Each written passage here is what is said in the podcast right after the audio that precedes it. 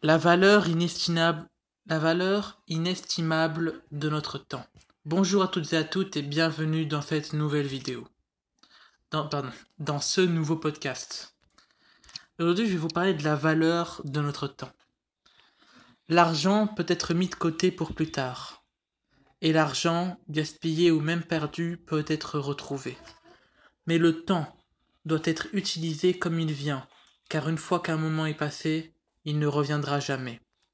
Vous avez une chance de tirer le meilleur d'aujourd'hui. Et cette opportunité que vous avez maintenant ne se reproduira jamais. Le temps que vous passez aujourd'hui peut apporter un retour magnifique et durable où il peut contribuer à une vie de regret. Aujourd'hui ne pourra jamais être remplacé. C'est à vous de l'utiliser dès maintenant de la meilleure façon qui soit pour vous rapprocher de la personne que vous voulez être.